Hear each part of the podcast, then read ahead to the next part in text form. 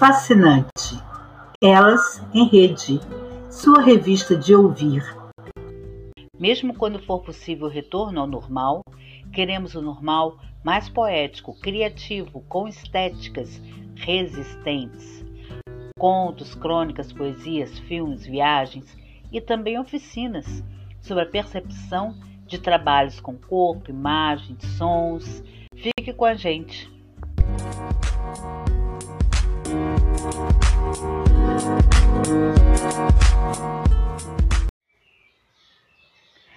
Elas em redes, em Guardiães de Todos os Afetos.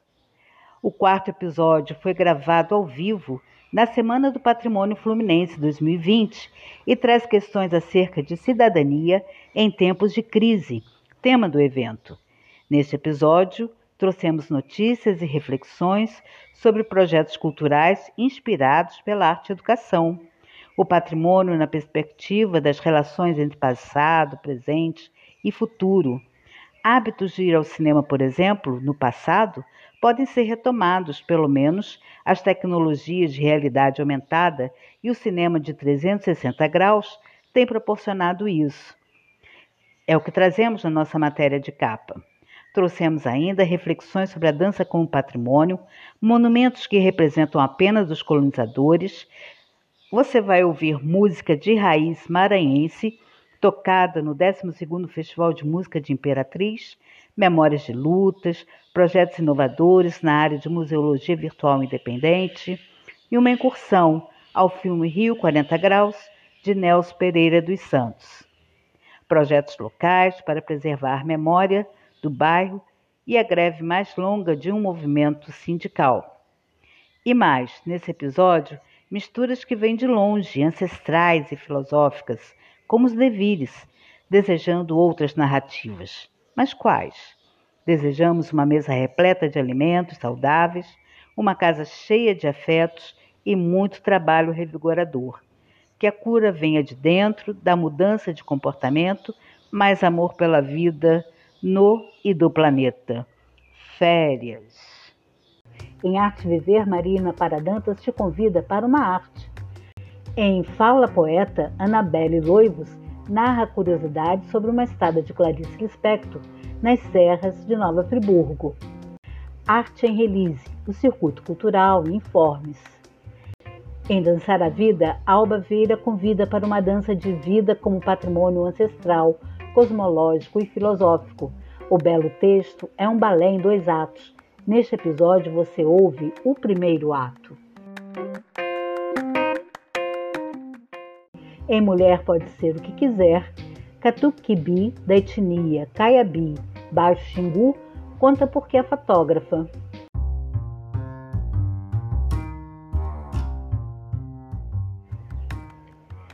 Cineme-se com quantos graus se faz um Rio de Janeiro?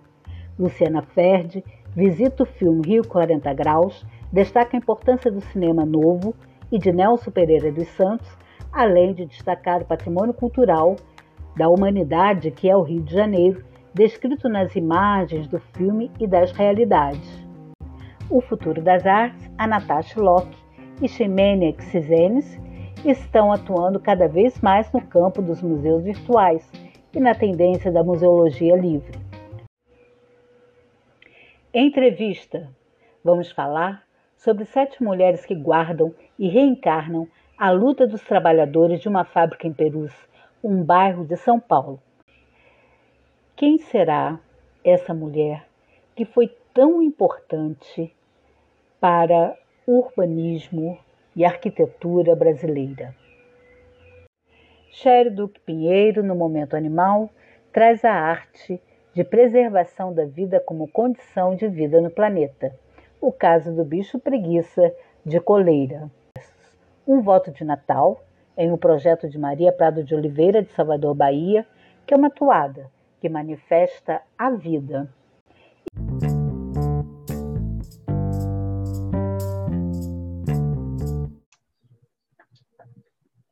Clarice Lispector nascia há 100 anos, né? faria 100 anos agora, no dia 10 de dezembro de 2020. Né? Uma escritora que virou ícone né, de uma geração de modernistas, autora de vários romances, né, considerada uma das escritoras mais importantes do século XX.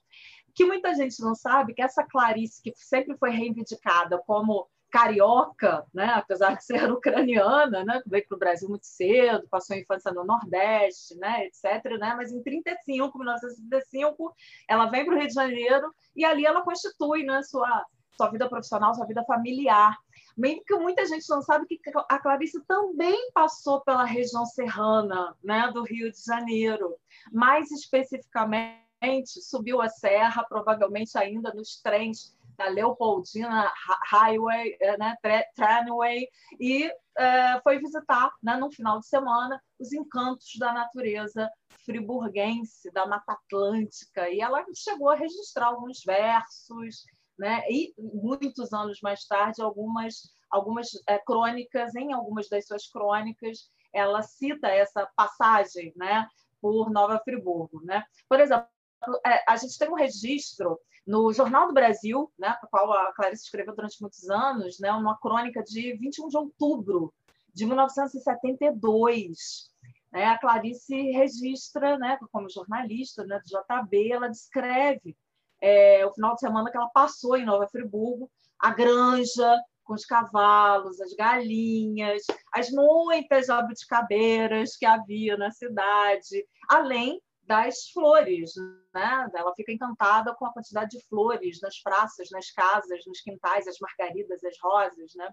É, e ela fala também numa, numa, num, almoço, num belo almoço que ela teria teria participado, feito na, né, na casa na, em que ela ficou hospedada, um steak ao povo feito em casa, né, sobre essa natureza que ela chamava de natureza preguiçosa, né? A crônica, inclusive, se chama Preguiça.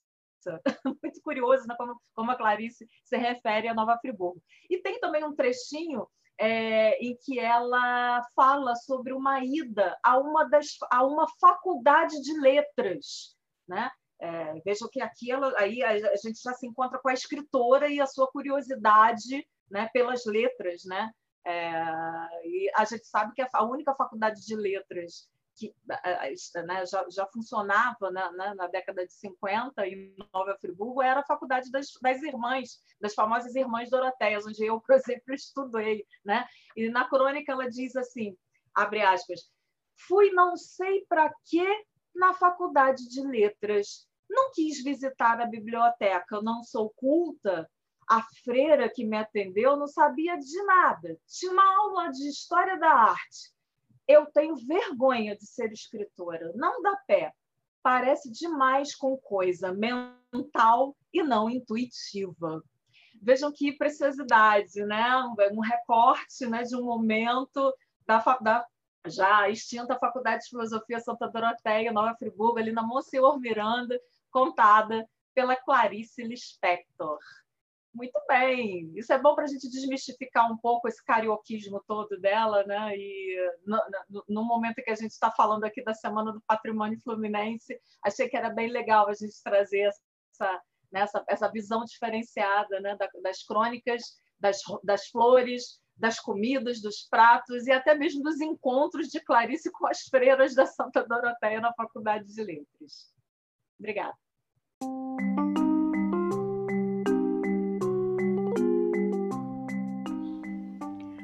Arte em Release. As inscrições vão até 10 de janeiro de 2021. A taxa de inscrição é de 30 reais e os trabalhos selecionados serão exibidos durante o Fast Foto 2021, de 24 de abril a 23 de maio de 2021. Para acessar as inscrições, acesse o site fastfoto.com com. Você também encontra informações na nossa página do Instagram, arroba Elas em Rede.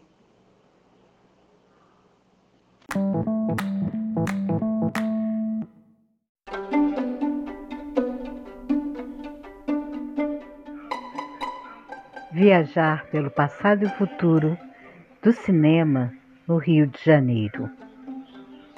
Com Creuza Gravina.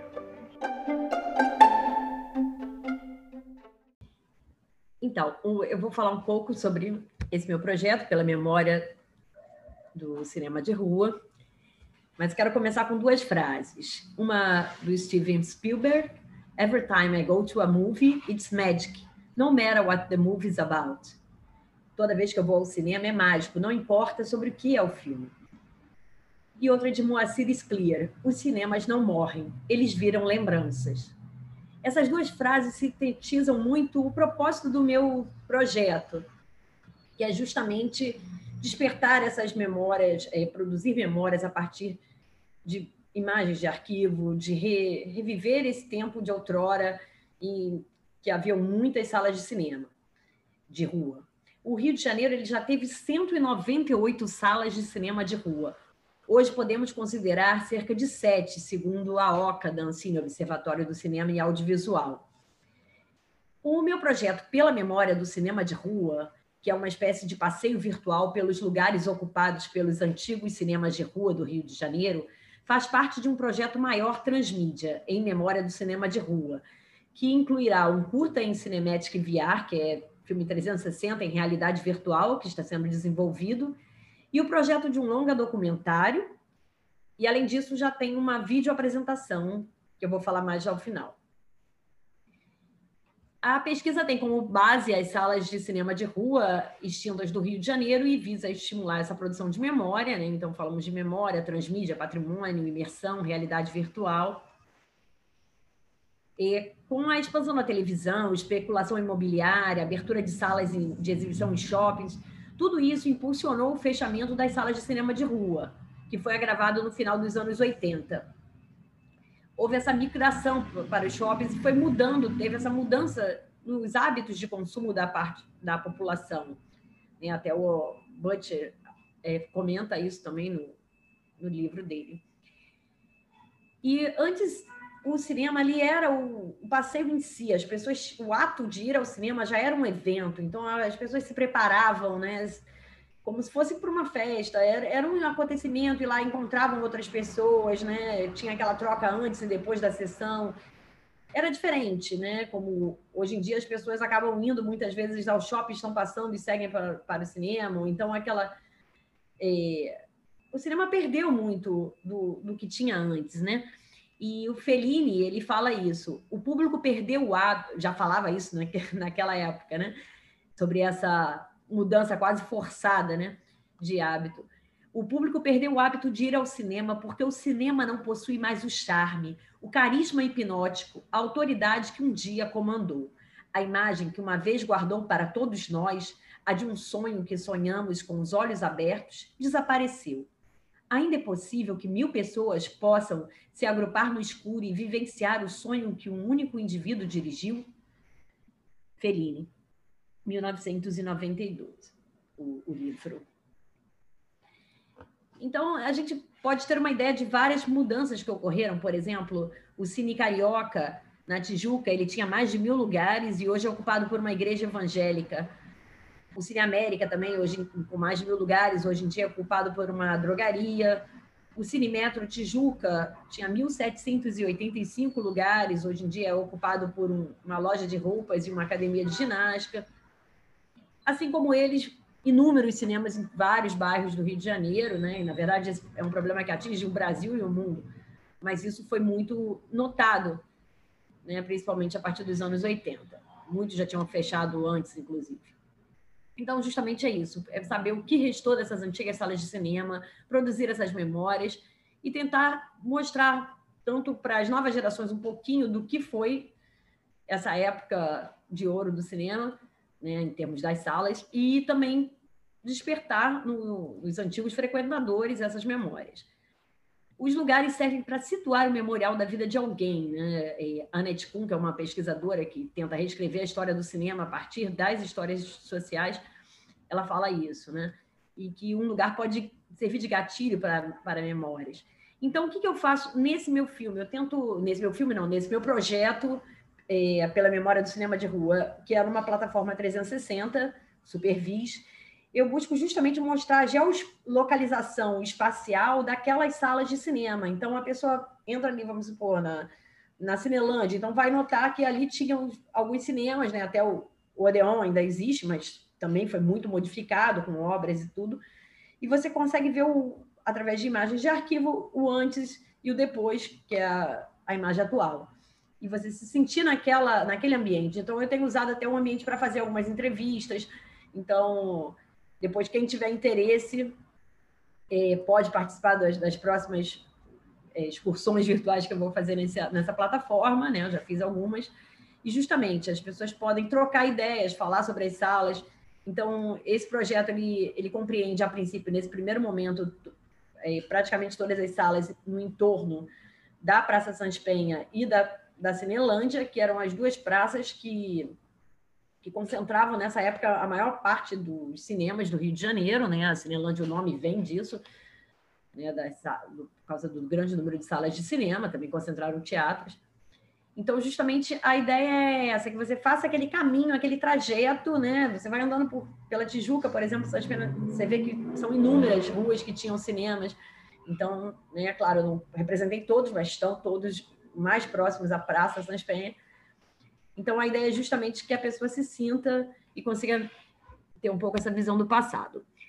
Então, repetindo, quem tiver interesse pode me seguir no blog Biker Gravina, que lá eu vou divulgar outros eventos quando tiver esse passeio. Então, geralmente são oito pessoas de cada vez, mas quem tiver interesse me manda uma mensagem também, que eu posso marcar até uma sessão adicional. E também, e já está no YouTube, o, o vídeo também de mesmo nome, Pela Memória do Cinema de Rua, que ele justamente mostra também essas salas do entorno da Sans Penha e da Cinelândia. E esse é um projeto que foi contemplado pelo edital Cultura Presente nas Redes, que foi realizado pelo Governo do Estado do Rio de Janeiro e Secretaria Estadual de Cultura e Economia Criativa esse ano. E então o vídeo ele está, está disponível no YouTube, vocês podem assistir comentar. Então, quem tiver interesse, eu vou postar também a ativo da plataforma, do formato e do estilo a ser adotado. O importante é manter viva a magia do cinema e as demais possibilidades do audiovisual.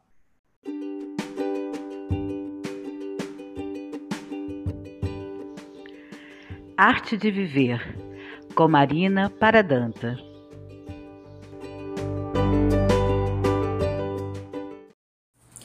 Cantar, pintar, bordar, atuar, tocar um instrumento musical.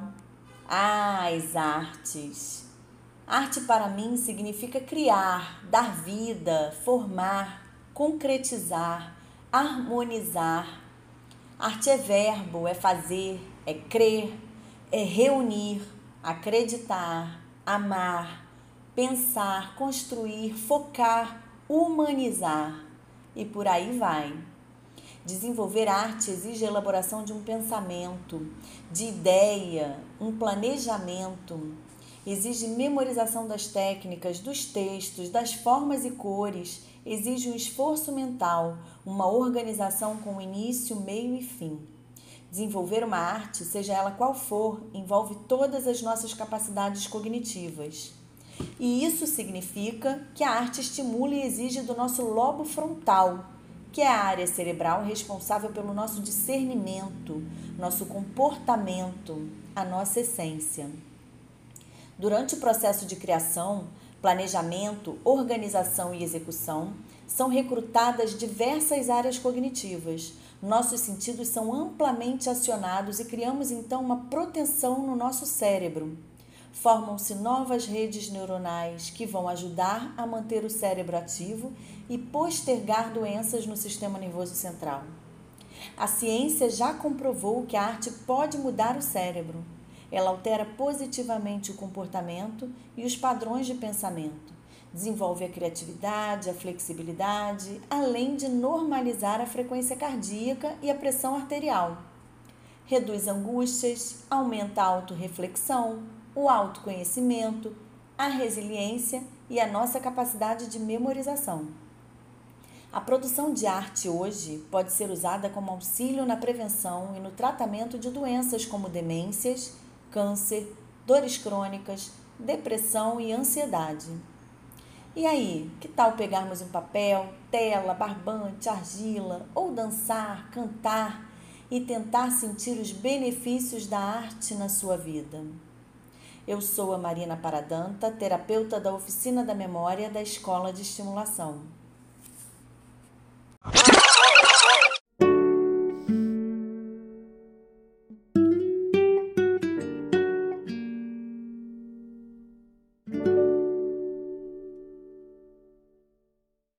Rio 40 graus.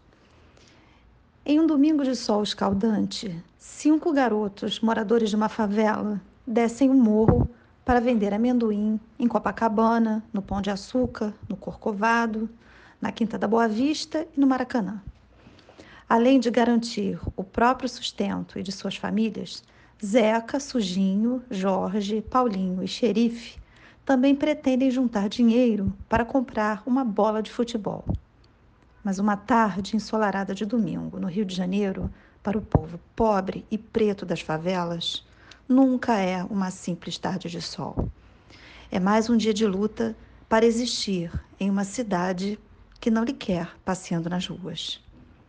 Com a infância roubada e a vida sempre em risco, os meninos irão cruzar com malandros e corruptores de menores, enquanto outras histórias secundárias, mas não menos críticas, são contadas paralelamente. Foguinho é o jovem que desponta no futebol, enquanto Daniel é um jogador decadente. Uma migrante nordestina grávida também vive o drama de tentar convencer o namorado a assumir o filho. Essas são as histórias que se encontram na obra máxima e fundadora do cinema de Nelson Pereira dos Santos, um dos maiores expoentes do cinema brasileiro.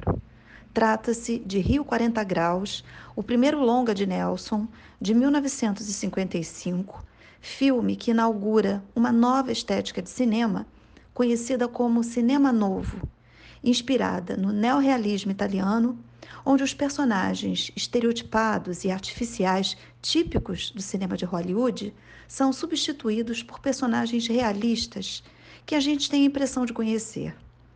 Os cenários glamurosos e os estúdios são também substituídos pelo cenário real da cidade. E os conflitos dos personagens não são apresentados como conflitos individuais e existenciais. São os dramas de qualquer um de nós. Dramas que advêm de nossa condição social, da luta de classes. Em Rio 40 Graus, pela primeira vez no cinema nacional, os protagonistas são os pobres, pretos, nordestinos, favelados, que entram e saem de cena, na maior parte das vezes, entrelaçados no plano em profundidade. Uma verdadeira orquestra com a imagem em movimento a protagonizar belamente os invisíveis da cidade. Rio 40 Graus chegou a ser proibido pelo Departamento Federal de Segurança Pública órgão policial da época, que considerou o filme comunista, que apresentava apenas aspectos negativos do Rio de Janeiro e ainda mentia sobre a temperatura da cidade. Segundo o coronel Geraldo de Menezes Cortes, chefe do DFSP, nunca chegou a fazer 40 graus no Rio de Janeiro.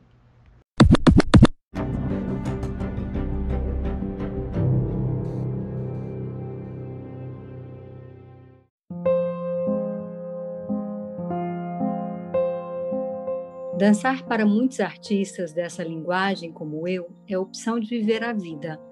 Mas como pensar a vida a partir da dança? Seria a dança mero entretenimento para as pessoas, um modo de fugir da dura realidade que vivemos, principalmente nesses tempos de pandemia?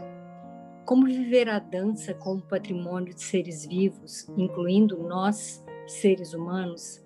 Dançar e viver, dançar como patrimônio cultural dos seres vivos, dançar as diferentes cosmologias, narrativas, histórias, filosofias. Como dançar essas ideias? Dou corpo à dança como uma necessidade humana, como linguagem e dimensão da cultura. A Unesco a considera patrimônio cultural imaterial. Quando a gente pensa na preservação desse patrimônio, pensando também na ancestralidade, consideramos a dança como efêmera. Então, como pensar na dança a partir dessa ideia de patrimônio? Por muitos milênios, ela tem sido contada, recontada, transmitida e transformada entre gerações pelas vivências, convivências, pela história oral, pelas conversas de família ao pé da cozinha, fazendo bolinho de chuva, fazendo outras receitas gostosas. Temos registros de pinturas rupestres de seres que a gente acredita hoje dançavam para se conectar com as divindades. Também quando a gente fala em ancestralidade, questionamos o porquê da dança ter surgido em praticamente todas as culturas e etnias conhecidas. Tem um historiador e filósofo francês, o Paul Boussier, que pondera a existência de um patrimônio cultural comum a toda a humanidade. Para Karen Bond, uma pesquisadora de dança norte-americana, que eu tive a sorte, foi minha orientadora de doutorado, é, a natureza humana da dança surge de fundações não somente culturais, mas também biológicas. É como se existisse um gene de dança, e esse gene que por pesquisadores como Dawkins, ele trata como é, um meme, e que eles vão sendo transmitidos entre gerações. Então, nós teríamos, todos nós seres humanos, teríamos em nós esse gene da dança. E que esse gene provocaria a emergência social de uma comunidade estética. O que, que isso significa na prática? Quem dança junto, cria uma comunidade estética de movimentos que não são regidos pela ética do que são regidos pela ética do cuidado mútuo, do afeto, da comunicação não verbal, pela empatia na tentativa de apoiar e compreender o outro. Ao compartilharem danças juntos, nossos ancestrais criavam uma comunidade comunicativa coesa, composta pela pluralidade de vozes. Enquanto nossos ancestrais se comunicavam entre si, também consigo mesmos, com outros seres e com suas divindades, lua, sol, outros animais, isso provocava graus crescentes de ação e ritmo sincronizados. E isso, por sua vez, acredita-se que gerava um estilo coletivo de movimento e pulsão corporal e vontade que convertia em prol do bem social comum. Sonhos coletivos. Quem defende a dança como patrimônio cultural e biológico acredita que nascemos para dançar. Mas é estranho, porque em algumas culturas contemporâneas, orientações educacionais não tão contemporâneas assim também, têm surgido valores que tem tolhido o instinto natural que temos para deixar livre nosso corpo dançante, entregue ao seu estado de êxtase quando há total confiança no movimento e gesto imaginativos. Esse patrimônio biológico-cultural da dança permite a expressão de ambos, das diferenças e da unidade na rede da vida que conecta todos nós seres vivos. Vocês já imaginaram se a gente agora pudesse estar juntas dançando, não fosse esse momento de pandemia, distância geográfica, e perdurar em nossos encontros dançantes e saia evoluir para um etos geral de celebração e compromisso com o bem-estar e a qualidade de vida de todos nós, todos os seres vivos que habitam esses, esses universos. Isso é claro, por exemplo, quando trabalhamos com o nosso peso e o peso de outra pessoa quando a gente dança. Tenta fechar o olho agora e se imagina dançando a dois, com outra pessoa. Pode ser independente é, de ser um homem, uma mulher, uma criança, uma pessoa mais madura, mas que vocês vão ter que achar o peso um do outro, sentir o peso um do outro, e à medida que vocês é, vão dançando, vocês vão se tornando cada vez mais cientes e cuidadosas de quanto peso a gente pode suportar do outro, quanto que a gente pode empurrar um pouquinho para deslocar no espaço, ou puxar um pouquinho mais perto porque você quer sentir o calor do corpo da pessoa, como balancear o peso para estarmos em equilíbrio enquanto dançamos. Um outro elemento da dança que nos permite exercitar essa ideia de comunidade ético-estética é o trabalho espacial, como trabalhar na quinesfera, o espaço pessoal, respeitando o espaço coletivo, e o geral, sem gerar essa ideia de invasão, de tomar ou impedir que as outras pessoas usem igualmente ou pelo menos democraticamente o espaço em que a dança acontece. O trabalho com peso e espaço na dança são exemplos de como uma comunidade dançante se preocupa com questões não somente estéticas da arte, mas também éticas, tanto da arte como da vida.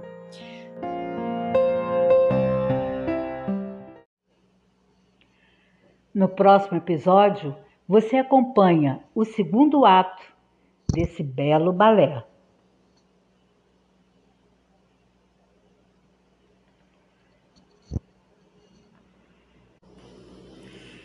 O segundo ato você ouve no próximo episódio. Alba Vieira continua esse lindo texto, essa linda dança. Fascinante. Elas em Rede. Revista de Arte e Educação para ouvir.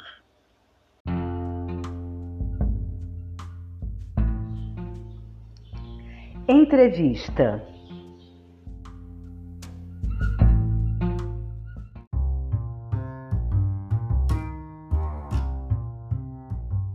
Elas trabalham a recuperação e preservação da memória operária do bairro de Perus, onde está localizada a fábrica de cimento Portland Perus, inativa desde 1986.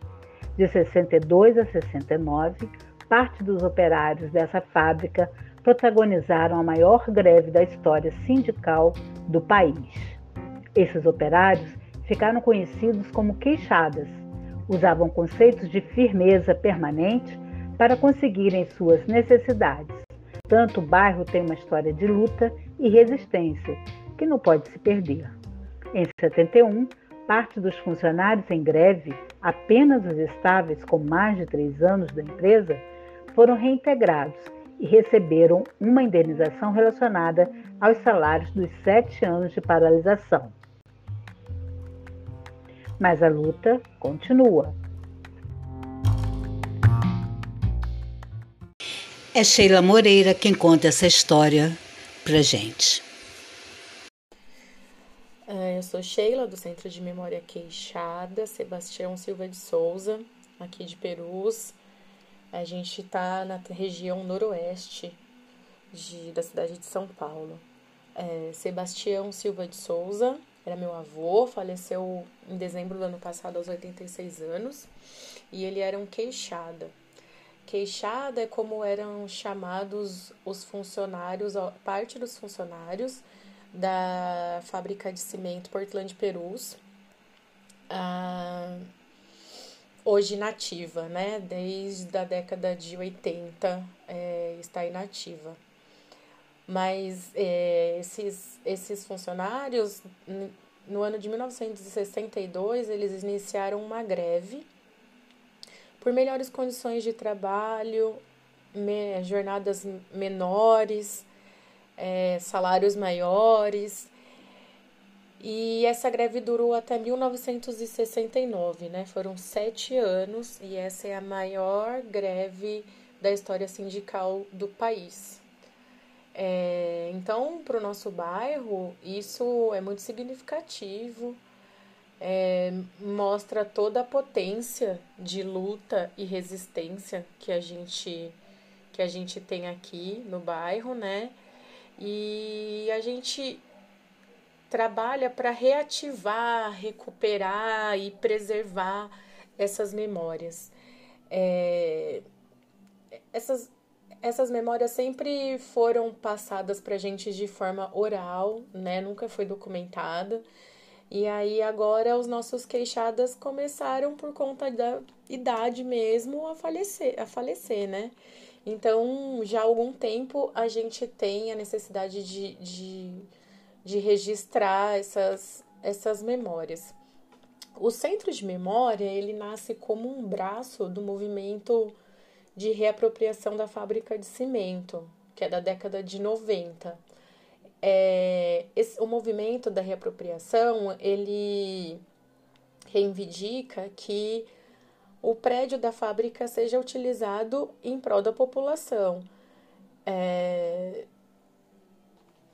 geralmente a gente pensa num centro cultural, já pensaram em universidade, é, até na área da saúde já pensaram em hospital, é, enfim. E só que até hoje nada disso foi feito. A gente na verdade tem uma batalha aí muito dura, é, apesar de tombado. É, do, parte desse prédio é tombado, mas ele ainda está sobre propriedade particular, né? Ele ainda é da família Abdala, que eram os donos da fábrica na época da greve, né? Então, a gente nasce como braço desse movimento é, para lidar com, com memória, com história oral, enfim, é, criar essa sensação de pertencimento e incentivar o empoderamento e apropriação das nossas das nossas narrativas, né? É a história aqui do bairro e da fábrica muitas vezes é contada pelo outro, né? Nunca é contada pela população, nunca é contada por alguém do bairro ou por alguém que está relacionado às memórias da fábrica. É, somos sete meninas. É, basicamente, nós somos divididas em algumas frentes: é, administração, catalogação, e comunicação. É, eu faço parte da comunicação e então trabalho com redes sociais, site e também história oral, né? Eu junto com a Angélica Miller. É, aí a gente tem a parte de catalogação, onde estão a Rosa, a Vanessa e a Érica elas elas estão trabalhando com um banco de, de dados, catalogando material que a gente coleta. É, então elas estão tão mais com esse com esse serviço. É, temos também a, a Giovana, que também está trabalhando com a catalogação e transcrição de, dos materiais que a gente que a gente consegue. A Patrícia, ela fica mais na, na administração, apesar dela também trabalhar na catalogação e também ajudar com as entrevistas de, de história oral, mas ela é a proponente do projeto, que é fomentado pela prefeitura. E então ela está à frente da, da, da gestão de projetos, gestão financeira, que é uma parte que dá bastante, bastante trabalho mesmo. É, com a pandemia, a gente teve que redefinir o nosso trabalho. É, que estava previsto no cronograma, porque muita coisa teve que mudar, a gente tinha muita atividade presencial, coleta de acervo, de, de, de documento presencial, é, a gente tem um acervo físico que ainda está em desenvolvimento por conta da pandemia, a gente não conseguiu ainda levar equipamentos e, e enfim, e terminar tudo que é necessário falando de infraestrutura mas tem sido bastante legal, bastante gratificante. É, a gente tem trabalhado aí em parceria com outros coletivos da região também. É, na semana passada a gente teve aqui na, no território noroeste a primeira Flino, é, primeira festa literária noroeste, que reuniu coletivos, artistas da região e foi muito bacana. Então acho que, que acima de tudo a gente está trabalhando pela apropriação das narrativas do nosso território. E uma coisa muito importante também sobre o nosso projeto é porque assim muito se fala sobre os queixadas, né, os operários da, da fábrica. É, e essa greve de sete anos ela só foi possível, é, os, os operários só conseguiram enfrentar essas gre essa greve devido ao apoio das mulheres. É, das suas esposas, que a maioria ficavam cuidando dos filhos em casa é, e tiveram que sair para trabalhar, enfim, levantar de alguma forma o sustento da família. Então a gente também está procurando trabalhar e, e a, a imagem dessas mulheres, da potência dessas mulheres, né? A potência das mulheres do bairro.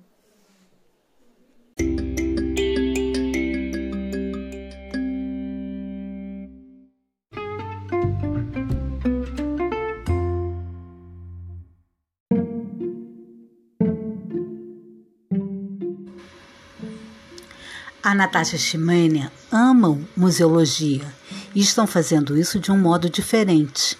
Museus virtuais e independentes.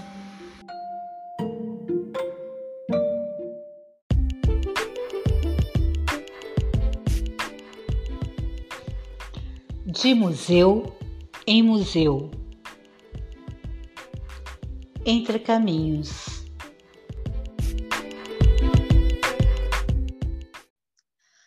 Projeto O Museu é a Minha Casa, ele configura a construção coletiva de uma narração de nanodepoimentos registrados em vídeos, gerados a partir da narração pelo participante de apenas uma memória de conexão afetiva entre ele e o objeto selecionado em seu domicílio para representá-lo nessa coleção coletiva. O produto ele já está disponível na página do Instagram que traz o nome do projeto. O museu é a minha casa. O projeto foi contemplado pelo edital Cultura Presente nas Redes, lançado pela Secretaria de Estado de Cultura e Economia Criativa do Rio de Janeiro, realizado no ano de 2020, exatamente durante a pandemia. Ele foi desenvolvido como um gerador de mobilização e sensibilização do público quanto ao seu papel e a presença, e a presença fundamental como parte nos museus e equipamentos culturais. Ele é um convite para revisitarmos nossos lares, que aqui chamamos de casa, para que cada um de nós resgatasse seus tesouros pessoais e as memórias afetivas presentes neste. Uma pergunta que nos fazem que é bem interessante é se nós podemos entender que a nossa casa é um museu. Essa é uma pergunta muito interessante, né? Será que os museólogos permitem tratarmos nossas casas por museus? Existem instituições chamadas museus casa, mas a compreensão de que um lar pode ser visto como um museu, talvez somente sob uma perspectiva literal poética. É, concorda que o título é provocante e abre para essa discussão. É, muitas questões podem, questões pedagógicas podem ser trabalhadas, desde as já citadas sobre engajamento e as formas de fruição dos públicos de museus, como também questões sobre colecionismo, é, patrimônio, preservação, conservação, objeto afetivo, entre outras. Chegamos a praticar um desdobramento online do projeto com o professor da matéria de desenho de observação e sua turma do nono ano, de um colégio aqui em Itaguaí, né, aqui no Rio de Janeiro, chamamos o Museu é Minha Casa, Visita às Escolas o projeto ele teve um prazo definido de início e encerramento, mas a página ela continua no ar e quando nós recebemos material, nós colocamos no perfil do Instagram. Mas cada um de nós que integrou as etapas de construção e realização desse projeto segue desenvolvendo outros. Eu e a Ximênia, por exemplo, nós estamos praticando o Museu do Lápis e também o E-Museu de Arqueologia Doméstica. Ele também tem um perfil no Instagram e está voltado à discussão sobre o patrimônio doméstico e as memórias afetivas contidas em objetos familiares. Nossa abordagem é a de que cada um de nós e nossas narrativas podem ser compreendidas como patrimônio da humanidade. Nesse sentido, a abordagem se dá em torno de inventários participativos, de territórios de pertencimento e de patrimônio biográfico. No mês de dezembro, nós estamos com a nossa exposição. Ela chama-se Lista de Presentes, Designer e Arqueologia. É o primeiro da série. Em dezembro também nós estamos atuando em parceria com o Museu do Piauí. Juntos nós estamos desenvolvendo a ação educativa digital, cujo título é Álbum de Natal, que progressivamente vem construindo um lugar simbólico que conecta narrativas afetivas natalinas. As primeiras publicações elas já podem ser conferidas nas páginas dos dois museus. E o prazo de envio é até o dia 15 de dezembro. Confira nas nossas páginas mais detalhes e participem. Encantos da Rede a arte que rola na rede.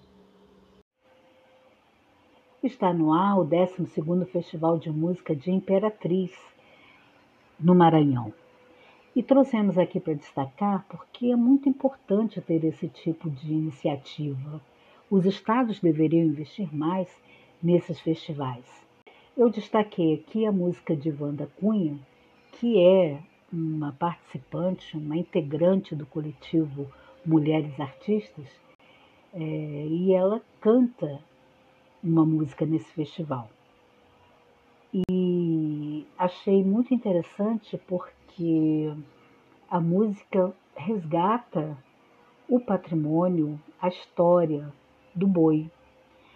Então ela canta uma toada que, diferente do forró, tem outros instrumentos e apesar também de se dar em época de São João. Aliás, ela também explica para gente. Vamos ouvir o que é a toada, falada por Wanda Cunha, e vamos ouvir a música de número 50, que está no 12º Festival de Música de Imperatriz. É, na verdade, não é, é não é um, forró, é, é uma toada toada de boi, porque aqui existe uma brincadeira né, folclórica, cultural, popular, que é o Bumba Meu Boi, que conta a história né, das, três nacional, das três raças que formaram a nacionalidade brasileira, o, o índio, o negro e, e o branco. E tudo se passa como se fosse dentro de um de uma fazenda que tem o, o, o amo do boi, que é, que, é o, que é o que representa o branco, o, o que cuida da boiada, que, é, que representa o negro, não é isso?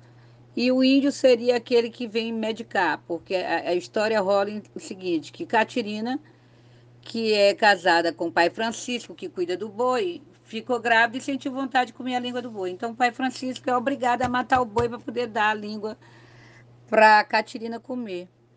E então aí nasce todo esse, esse ritual, né? de certa forma até teatral, sobre as três raças que formaram a nacionalidade brasileira em torno do boi. E a, e, e a brincadeira ela é feita a partir das toadas, das músicas que são tocadas durante a brincadeira desse boi. Aí, ao redor do boi, dançam né, o caboclo de pena, que representa o negro, as índias, que representam os índios, e tem um amo que canta toada com o seu maracá, que representa o branco, né? que é exatamente o cantador da toada. Então é basicamente isto. E aqui há, há, vários sotaques de boi, né? Então as toadas, elas não são só de orquestra. Elas são de orquestra porque elas são acompanhadas por orquestra. Mas elas podem ser de matraca, que são acompanhadas por quê? Pela matraca, que são dois instrumentinhos de madeira que, que a gente bate uma na outra, né? Pode ser de pandeirão. Então há vários tipos de toada. E essa minha é uma atuada de orquestra, né? Que é uma atuada que, na, que, que, que ela é acompanhada por instrumentos musicais, principalmente instrumentos de sopro, entendeste? Letra e melodia, Vanda Cunha. Arranjo, Gesiel Bives.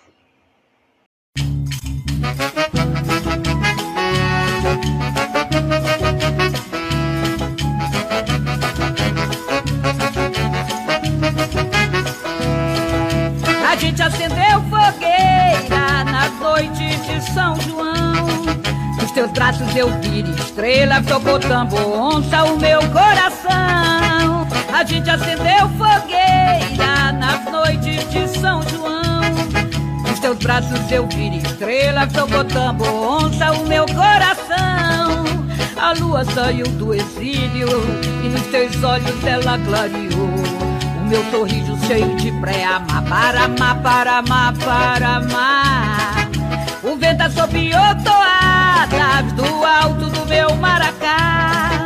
Montanhas, matas, matracas gorjearam na ilha o silêncio do mar. E hoje, quando te vejo, descubro que o meu desejo de comer a língua do boi virou cinza da fogueira no silêncio de Chico. E hoje, quando te vejo, descubro que o meu desejo de comer a língua do boi virou cinza da fogueira no silêncio de Chico.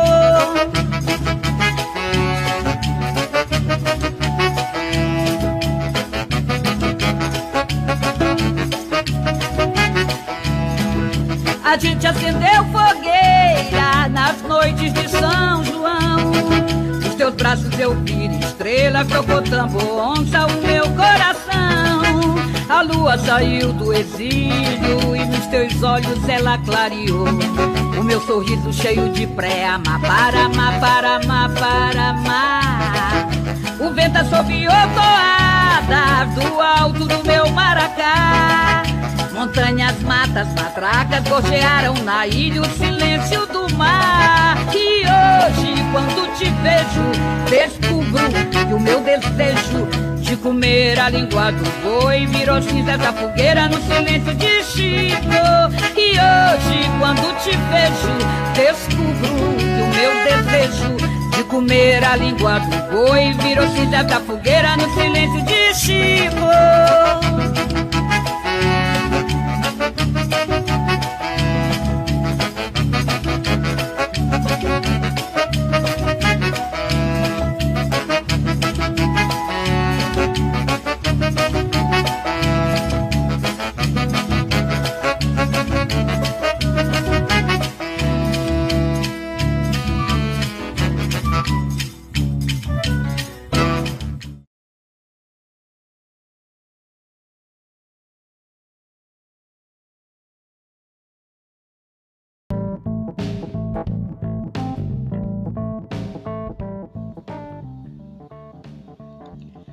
Encantos da Rede.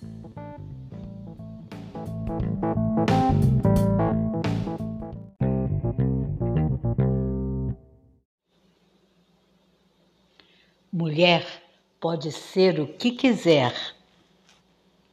Olá pessoal, meu nome é Catu Caiabi, tenho 19 anos, sou do território indígena Xingu, moro na aldeia Camaçari, eu vou falar um pouquinho sobre meu trabalho como fotógrafa. Uh, eu escolhi fotografia porque sempre quis mostrar a luta do meu povo, a história do meu povo caiabi, não só do povo caiabi, mas de todos os povos indígenas do Brasil. E meu primeiro contato com fotografia e filmagem foi em setembro de 2018, uh, onde eu conheci o fotógrafo Kamikia, que é conhecido internacionalmente. E eu conheci a Mari Corrêa também, que trabalha com audiovisual, onde eu pude aprender coisas novas com eles. Eu já realizei pequenos trabalhos na minha aldeia e na aldeias vizinhas.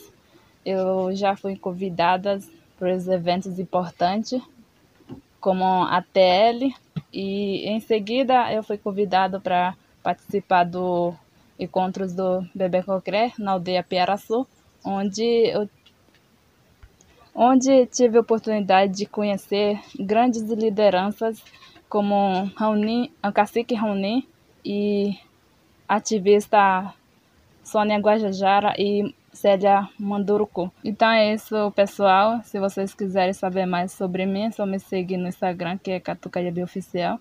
Lá vai estar lá vai estar um pouquinho do meu trabalho realizado e obrigado pelo convite.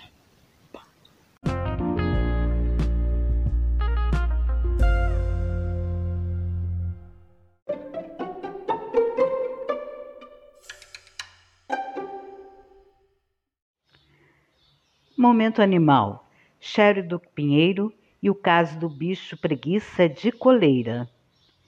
Preservar a fauna e a flora, preservar o planeta. Olá, eu sou a Chério Duque Pinheiro e esse é um coluna Momento Animal.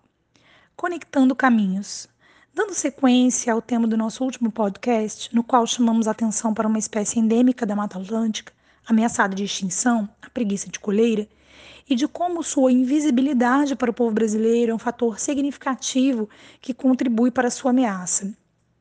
Hoje eu trago algumas informações que irão complementar esse panorama e que lembram uma coxa de retalhos. Falar sobre animais silvestres é falar do seu lugar de existência, do seu habitat. Comparando com um cenário humano, seria o equivalente a gente falar sobre as pessoas em situação de rua e não tratarmos as questões de déficit imobiliário, programa de habitação ou qualquer outro fator que impacte diretamente o número de indivíduos nessa situação. Um habitat fragmentado nos lembra essa tal colcha de retalhos que eu falei. Em sua origem, a preservação, a lei de preservação, que obrigava os proprietários a manterem em torno de 20% da mata original, contribuiria, em tese, para a preservação desses ecossistemas e desses habitats. Mas, na prática, a fragmentação divide isola as populações de plantas e animais em ilhas que não se conectam. Qual é o grande problema disso? primeiro lugar, a fragmentação limita o potencial de dispersão e colonização de uma determinada espécie. Os animais que lá vivem não mais podem andar livremente em busca de novas áreas, já que existe uma barreira que os impede de se deslocarem.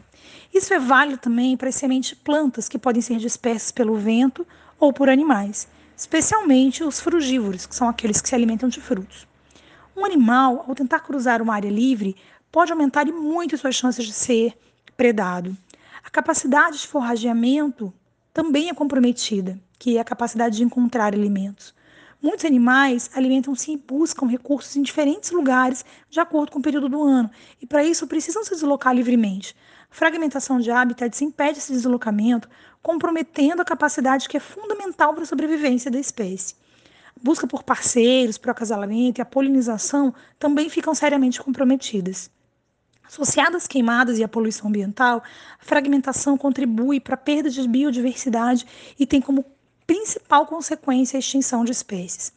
Ao longo dos últimos 500 milhões de anos, o mundo passou por cinco brutais extinções em massa, nas quais a sua biodiversidade caiu de maneira abrupta. Dessas, a mais conhecida foi que eliminou, entre os outros seres vivos, os dinossauros, quando um asteroide colidiu com o planeta Terra mais ou menos 65 milhões de anos. Atualmente vem sendo monitorada essa sexta extinção, que tem um potencial de ser a mais devastadora da história do nosso planeta. Dessa vez, a causa não seria um asteroide ou algo semelhante, mas nós, nós, espécie humana. Os debates sobre a interferência do homem na natureza nunca foram tão variados. E para quem deseja saber um pouco mais, eu sugiro o livro da Elizabeth Colbert, se chama exatamente A Sexta Extinção, uma história não natural. Ela é uma jornalista ganhadora do Prêmio Pulitzer de 2015 e esse livro é uma bela contribuição para quem quer se inteirar mais do assunto. Em A Sexta Extinção, Colbert explica de maneira muito didática por que o ser humano alterou a vida no planeta como absolutamente nenhuma outra espécie fez até hoje. Para isso, a autora lança mão de diversos trabalhos de dezenas de cientistas nas mais variadas, variadas searas da pesquisa, demonstrando que a sexta extinção corre o risco de ser o legado final da humanidade e nos convida, assim como eu convido vocês agora, a repensar uma questão fundamental: o que significa ser humano?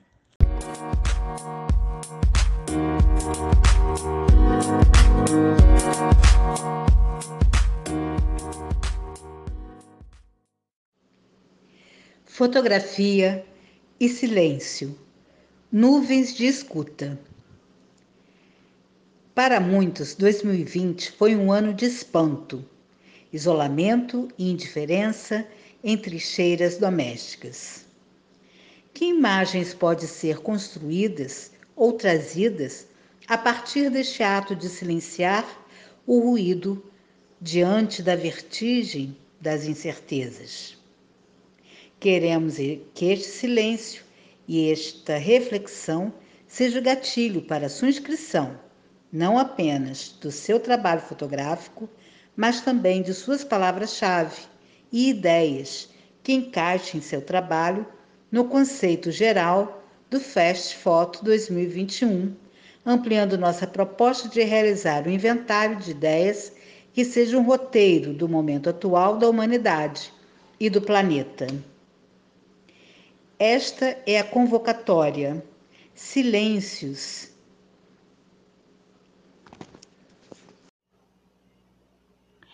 A Unesco reconhece, nesse último 16 de dezembro, o cuscuz como um bem do patrimônio cultural e material da humanidade. As informações são da própria Unesco Mundial. O processo de reconhecimento foi encabeçado por alguns países árabes e agora faz parte de um seleto grupo de iguarias. O nosso cuscuz, adorado pelo povo nordestino principalmente, mas que está nas mesas de muitos. Eu, por exemplo, adoro o cuscuz. Os conhecimentos práticos e tradições relacionadas à preparação e ao consumo do cuscuz acabam de ser inscritos na lista do patrimônio material. A inscrição conjunta dos quatro países foi descrita como um exemplo de cooperação internacional. Geralmente é um processo longo, mas dessa vez foi um pouco mais rápida. A tradição culinária do cuscuz se juntou a outros rituais já reconhecidos o cuscuz é um alimento que faz parte do cardápio dos povos árabes e no Brasil veio junto ao período de colonização e é um prato bastante difundido e consumido na região Nordeste e nas demais também. O modo de preparo do cuscuz é básico, pode variar de região para região, quando algumas ainda preservam cuscuz feito no prato, envolto ao pano e sobre uma panela a banho-maria. Arte em Tese traz no Alitoja que fala sobre sua pesquisa em educação acerca da gastronomia e migração. Mas ela fala sobre a tese na cozinha, preparando um delicioso quitute e você está convidado. Vem com a gente. Coco e amendoim. Dois ingredientes. Desejo. Meu ingrediente é o açúcar do bolo campineiro. A canela para colocar no bolinho de chuva, eu gosto muito. Sonho e uva passas. Ah, chocolate, né, gente? da tapioca, eu sou da Bahia, ela é de Salvador. Então, fazer bolinho de tapioca e passar no açúcar com canela, tudo de bom. Eu me lembro do fubá. Fubá de bom, angu, angu com taioba da minha avó, lá no interior do estado do Rio, lá de Cantagalo. Aí.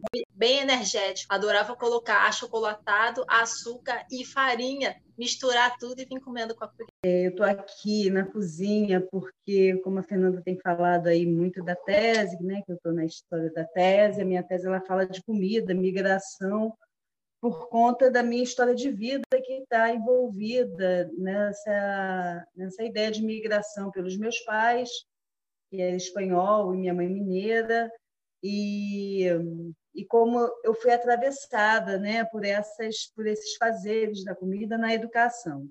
Então, a minha ideia aqui é fazer, como nós fizemos é, em outros ambientes, é trazer a comida para esse fazer dessa oficina aqui. Então, eu estou aqui preparando um bolinho que, com as coisas que eu tenho em casa, porque isso tem a relação também com a coisa da educação, né, com os currículos. Como é que a gente é, estar atento, é, atentos ao, aos acontecimentos nos currículos, na escola, e, e, e como essa atenção faz com que a gente perceba aquilo que a gente tem disponível, que colabora com o nosso fazer saber na escola. Então, aqui eu estou amassando um, um amendoim e o som é muito importante na minha pesquisa, porque por meio do som a gente entende muitas coisas na cozinha. Inclusive o cachorro latindo aqui, ele deve estar brigando com o gatinho, eu estou com um gatinho novo em casa e aí fazê-los parar é um problema. Mas aqui nesse é, é, o som na cozinha, assim como o cheiro, né, é o que faz despertar os outros sentidos. Na nossa pesquisa, a gente vem tratando muita questão da visão. Né? A visão é um, é um, é um órgão que está muito ligada a uma ideia colonialista também. Né? Você precisa ver para crer, está tudo em torno da visão, é o ponto de vista.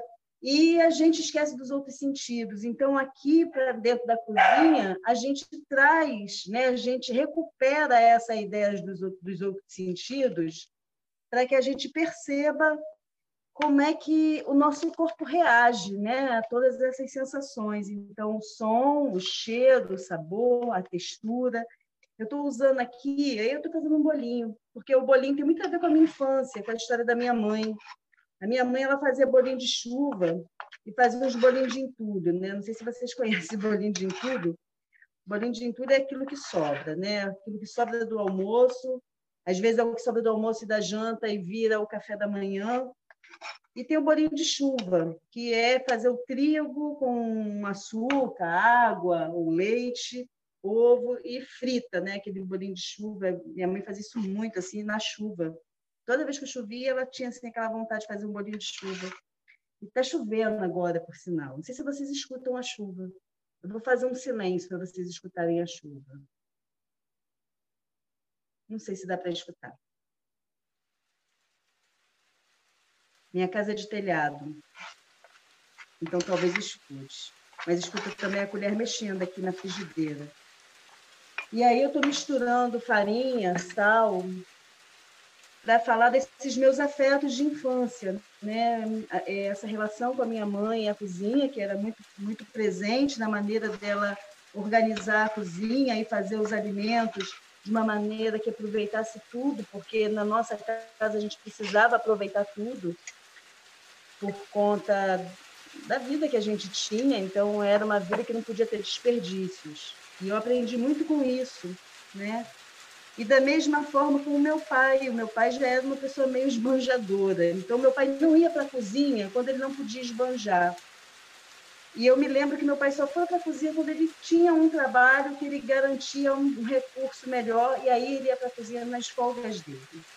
E era nas folgas dele que ele me convidava para essa cozinha, para eu aprender com ele, fazer um trabalho meio de assistência né, da cozinha, e fazia junto com ele aquele prato, e naquele prato eu via aprendendo um monte de outras coisas, porque era na cozinha que ele me contava sobre os seus afetos, sobre a Aurora. Né? A Aurora é uma mulher linda, maravilhosa. Essa mulher, a Aurora, que ele conheceu na Espanha, né, na juventude dele, meu pai veio para o Brasil muito novo, com 17 anos. Então, você imagina quando é que ele conheceu a Aurora, essa mulher linda que parecia ser um pouco mais velha que ele e que ele tinha que namorar escondido, né? Ele combinava com o irmão, com o primo de ir para a igreja, que, que aí ela também combinava uma história de ir para a igreja e se encontravam no fundo da igreja e tal. E ele me contava isso, para me contar da relação de afeto dele. E eu acho que, na verdade, o que ele queria me contar é que eu podia contar para ele como é que eram meus casos com os meus namorados, né? Mas eu nunca falei nada disso para ele. Eu só ouvia porque eu adorava meu pai ouvir história, porque ele gostava bastante de contar história. E aí ele contava também lá, uma vez ele me chamou para fazer uma linguiça de, de fubá. Nossa, aquilo foi assim. Eu tive que ir na feira de Caxias, porque eu morava em Caxias e depois me mudei para São João, na Baixada Fluminense. E em Caxias eu fui comprar tripa salgada, porque a gente tem uma migração muito forte de nordestino né, no, no estado do Rio, sobretudo em Duque de Caxias. Na Baixada né, tem muitos nordestinos, e em Caxias tem uma feira muito potente, como era a feira de, de, dos nordestinos ali em São Cristóvão. Só que de Caxias até hoje tem o mesmo movimento, aquelas barracas daquele mesmo jeito, de quase 50 anos atrás, quando eu ia a Caxias comprar as tripas salgadas que meu pai fazia tal linguiça de fubá com bacon. Era uma receita assim, muito louca, que subia um cheiro, tinha que aferventar aquele negócio, subia um cheiro, gente, mas um cheiro que, meu Deus, empesteava a casa inteira. Mas depois ele fritava um bacon, sabe aquele fritinho assim, bem pequenininho, ele cortava miudinho com um alho passadinho e fritava aquilo tudo e jogava um fubá quente, aquele angu ia cozinhando e depois eu abria as tripas de salgadas e cozidas e aferventadas e ele enchia aquilo.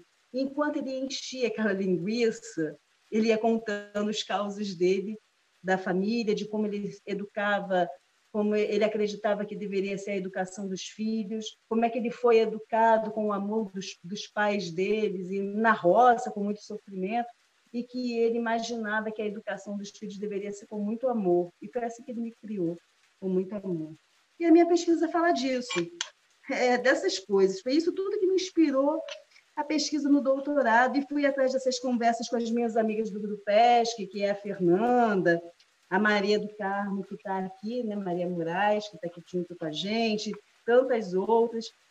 E eu acabei de preparar aqui essas bolinhas de frigideira. Ó, enquanto eu conversava, eu misturei aqui os, essas farinhas todas e, e polvilho, que eu estou experimentando polvilho na cozinha. Eu nunca fiz nada com polvilho e agora estou experimentando polvilho e ficou assim bonitinho. vou botar ali no fogo enquanto eu, eu termino essa conversa aqui.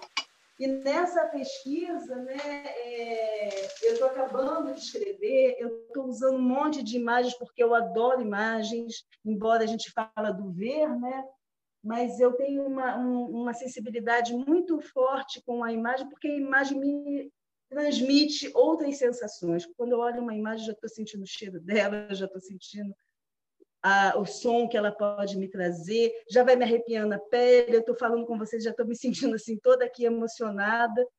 E, e é isso que eu tento trazer na minha pesquisa com as imagens que eu vou criando dentro, das, dentro da cozinha, é as imagens, os sons, os cheiros, os sabores.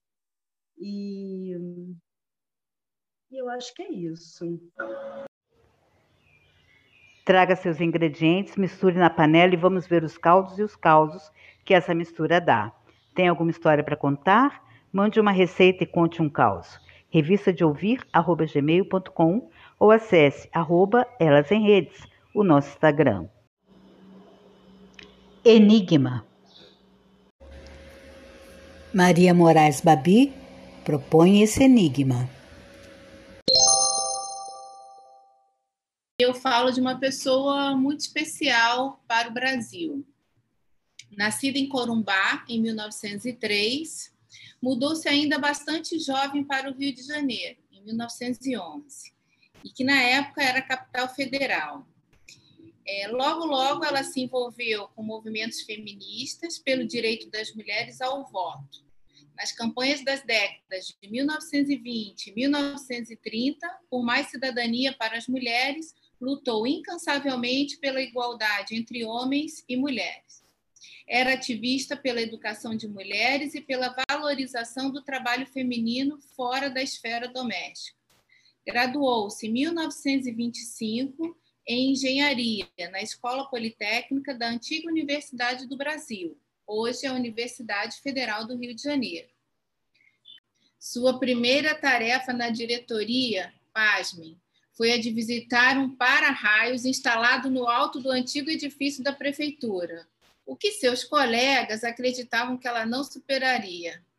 No entanto, cumpriu a tarefa porque tinha treinamento em alpinismo, tendo escalado todos os morros da cidade do Rio de Janeiro quando ainda era estudante. Conseguiu também uma bolsa no Conselho Britânico para estagiar comissões de reconstrução e remodelação das cidades inglesas destruídas pela guerra, para complementar seus estudos em urbanismo. Sua experiência no exterior a fez sugerir ao então prefeito do Rio de Janeiro a criação de um departamento de habitação popular para sanar a falta de moradas populares, conceito introduzido por ela. Mesmo fora da esfera pública, continuou trabalhando na iniciativa privada e assumiu a construção do Museu de Arte Moderna do Rio de Janeiro em 63. Posteriormente, tornou-se a diretora da Escola Superior de Desenho Industrial, a ESD. Mesmo no exterior, existiam poucas escolas de renome, e ela dirigiu a ESD por 20 anos. Em 1987, foi homenageada pelo Conselho Nacional dos Direitos da Mulher, por sua luta pelos direitos das mulheres.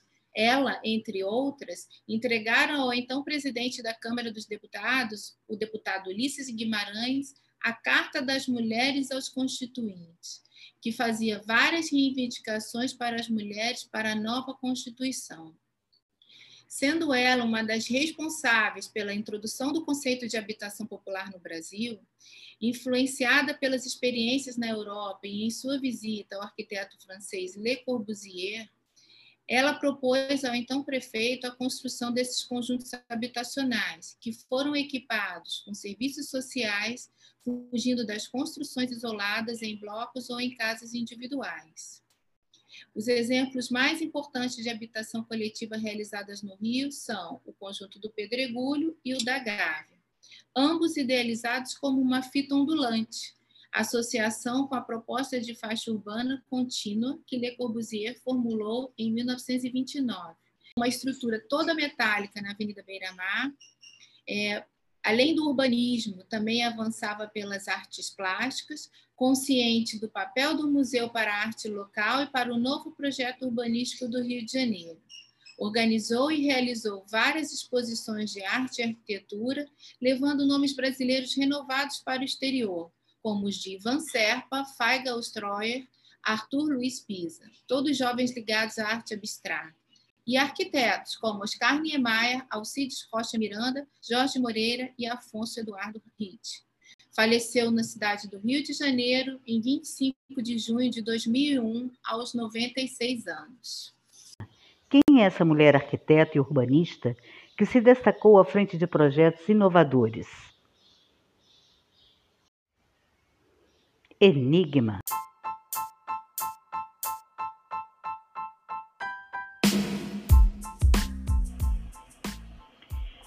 fascinante. Elas em Rede, a sua revista de arte de ouvir, termina aqui.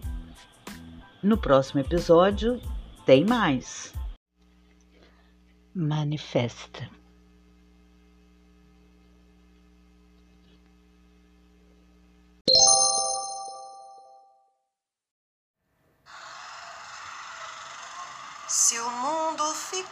Pesado eu vou pedir emprestado a palavra poesia. Se o mundo emburrecer, eu vou rezar pra chover. Palavra, sabedoria.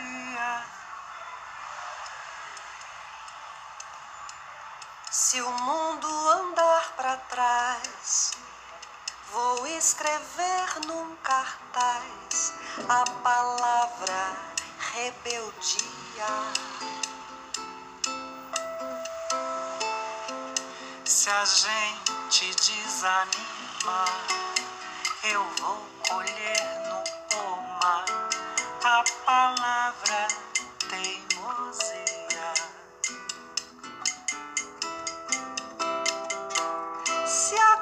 acontecer afinal de entrar em nosso quintal a palavra tirania.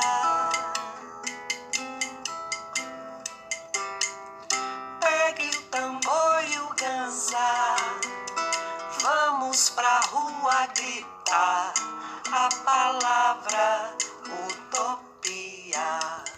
Para além de religiões, Independente das interpretações de escrituras e evangelhos, eis algumas das palavras atribuídas a Jesus de Nazaré. Amai-vos uns aos outros como eu vos amei. Ame seus inimigos, faça o bem para aqueles que te odeiam, abençoe aqueles que te amaldiçoam, reze por aqueles que te maltratam. Se alguém te bater no rosto, ofereça outra face. Nunca faça para os outros o que você não gostaria que fizessem para você. Não julgueis para não serdes julgados. Ame o próximo como a ti mesmo. Quem nunca cometeu um pecado, que atire a primeira pedra. Felizes os que têm fome e sede de justiça, porque serão saciados. Felizes os que são misericordiosos, porque encontrarão misericórdia.